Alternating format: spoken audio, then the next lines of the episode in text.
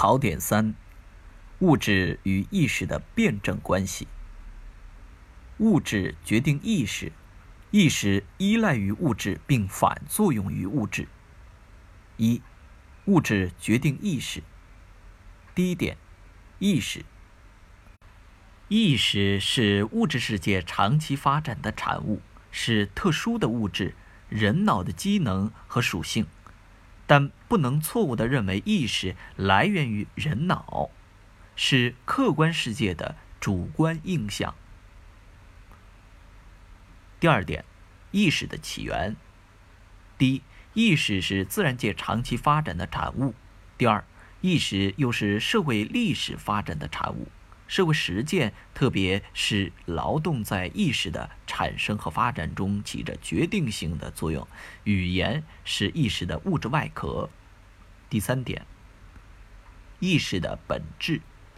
意识从其本质来看，是客观世界的主观印象，在内容上是客观的，在形式上是主观的，是客观内容和主观形式的统一。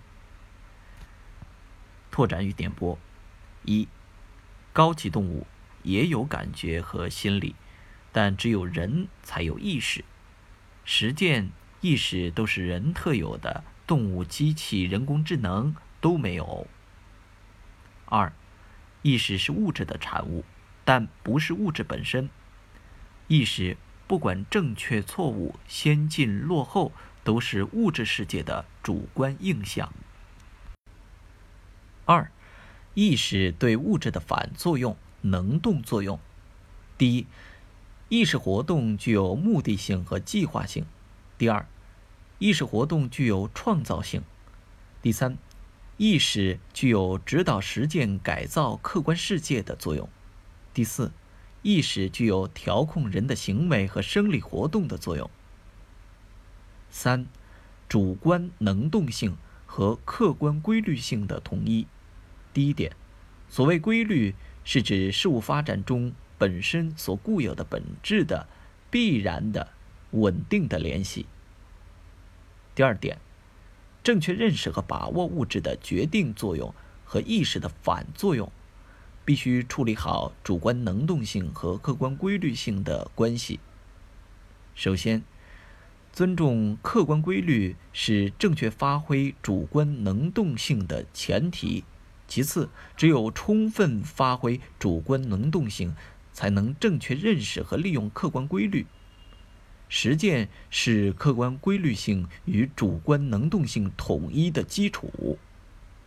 第三点，正确发挥主观能动性的前提和条件：第一，从实际出发，努力认识和把握事物的发展规律，前提；第二。